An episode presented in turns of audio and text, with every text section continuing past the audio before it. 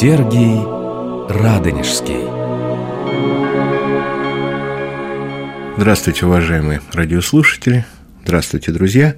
С вами я, Алексей Светозарский, профессор Московской Духовной Академии. Мы продолжаем разговор о истории Троицы Сергиевой Лавры в связи с 700-летием со дня рождения ее основателя, преподобного Сергия Радонежского, который и по своей кончине предстоит за лавру перед престолом Божьим и участвует в событиях, которые здесь, на территории самого почитаемого русского монастыря, происходят. Так преподобный являлся защитником монастыря от войск польско-литовских интервентов, являлся и самим интервентом и грозил им. Осада монастыря была снята в связи с приближением войск Михаила Васильевича Скопина-Шуйского. Приближение отрядов Скопина-Шуйского спугнуло Сапегу и Лисовского. Они отступили от стен Лавры, но смута-то продолжалась. Хлеб! Хлеб! Свежий хлеб! Э, по почем продаешь? Пол рубля за штуку. Что за цены? Так вся Москва перемрет.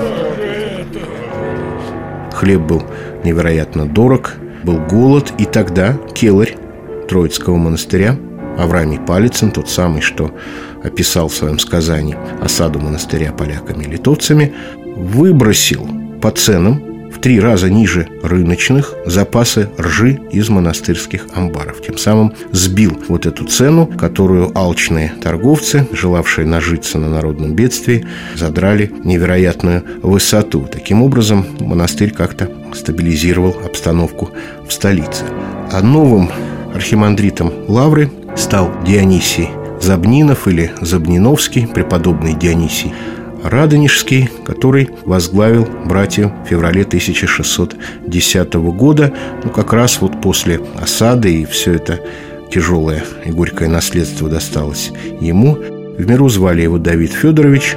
Отец занимал у него там некоторую должность в Тверских пределах. Сам же он захотел стать священником, был женатым батюшкой, у него была жена и детки, которые умерли.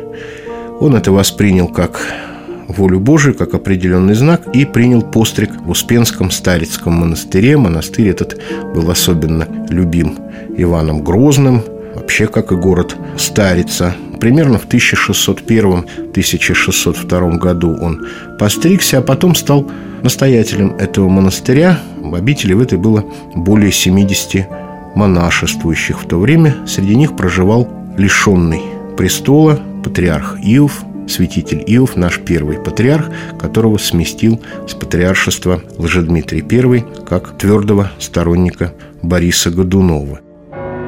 Заступи, спаси, помилуй и сохрани нас, Боже, Твоею благодатью.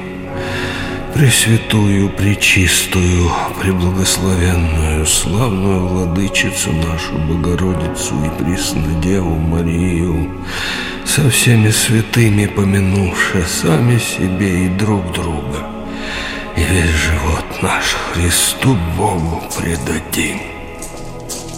Хватай, Иванчий! Держи! Братья честные, что же вы делаете? было примирение, потому что при жизни патриарха Иов был поставлен патриарх Гермоген, и Иов ездил в Москву для того, чтобы не было здесь никаких недоразумений. Они просили прощения друг у друга, два святителя, и э, говорят, что сопровождал святителя Иова в Москву как раз Дионисий. Период осады Москвы Тушинским вором Дионисий находился в Москве, был одним из ближайших сподвижников патриарха Гермогена. Вместе они поддерживали царя Василия Шуйского, придерживались одинаковой патриотической позиции.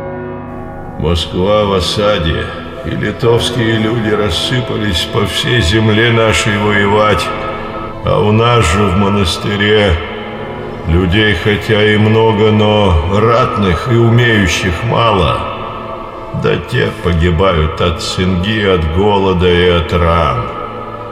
Мы же, государи, обещали в иночестве умереть. Умереть, а не жить. Если же при таких бедственных обстоятельствах не станет у нас ратных людей, то что будет? Итак, что у нас есть хлеб ржаной и пшеница, и квасы в погребе. Все отдадим, братья, раненым людям, а сами будем есть хлеб овсяный, без кваса, с одной водой, и не умрем» милосердный Дионисий открывает за счет монастыря больницы. Дома для больных, обездоленных. На средства монастыря там содержатся эти люди. Монастырь платит поварам, которые готовят им пищу, тем, кто стирает им белье. Это вызывает ропот. Братья погибнет. У нас запасов не так много, если все раздать. Чем мы будем питаться? Как снесем мы все это? Да. Пусть каждый делает все, что может для других. А дом Святой Троицы и великих чудотворцев не запустеет, если только станем молить Господа нашего, чтобы подал нам разум. Не только о живых забот, а о мертвых в окрестностях монастыря – Мертвые тела никем не погребенные. Вот на средства монастыря покупаются гробы, покровы, нательные крестики и совершается достойное предание земле, достойные проводы в путь всея земли вот людей, которые погибли во время смуты. Во время первого ополчения, которое, как известно, завершилось расприй, было неудачным, вот это зима 1611 года, архимандрит Дионисий от имени братьи Троицкой рассылает грамоты по русским городам с призывом оказать помощь ратными людьми и казною. При неудаче первого ополчения Дионисий все равно призывает встать за землю русскую, за православную веру, вновь рассылает грамоты, одна из них попадает в Нижний Новгород. Где святые церкви Божии и Божии образы? Где иноки, сединами цветущие, Инокини добродетелями украшенные? Не все ли до конца разорено и поругано злым поруганием? Не пощажены ни старцы, ни младенцы грудные – если же есть и недовольные в ваших пределах, то Бога ради отложите все сие на время, чтобы вам всем единодушно пострадать для избавления православной верой, пока мест еще враги не нанесли какого-либо удара боярам и воеводам. Если мы прибегнем к прещедрому Богу и Пречистой Богородице, и ко всем святым, и обещаемся сообща сотворить наш подвиг, то, милостивый владыка, человека любец отвратит праведный свой гнев и избавит нас от лютой смерти и латинского порабощения. Смилуйтесь и молитесь но немедля сотворите дело избавления христианского народа. Помогите ратным людям. Много и слезно со всем народом христианским вам о том челом бьем.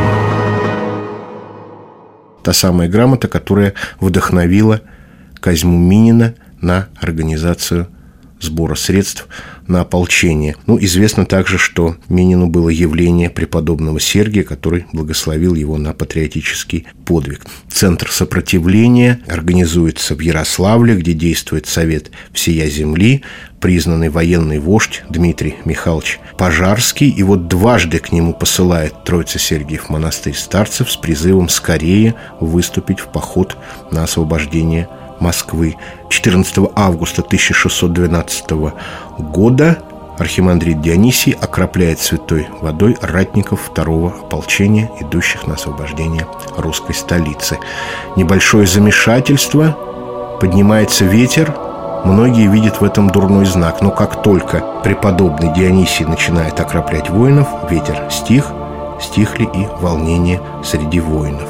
Вот таким образом Лавра продолжила свое служение патриотическое в годы смутного времени, период первого и второго ополчений. Ну, о том, что было дальше, о том, что произошло в монастыре последующие годы, мы поговорим с вами в следующий раз. Ну, а пока всего доброго. Программа создана при финансовой поддержке Федерального агентства по печати и массовым коммуникациям.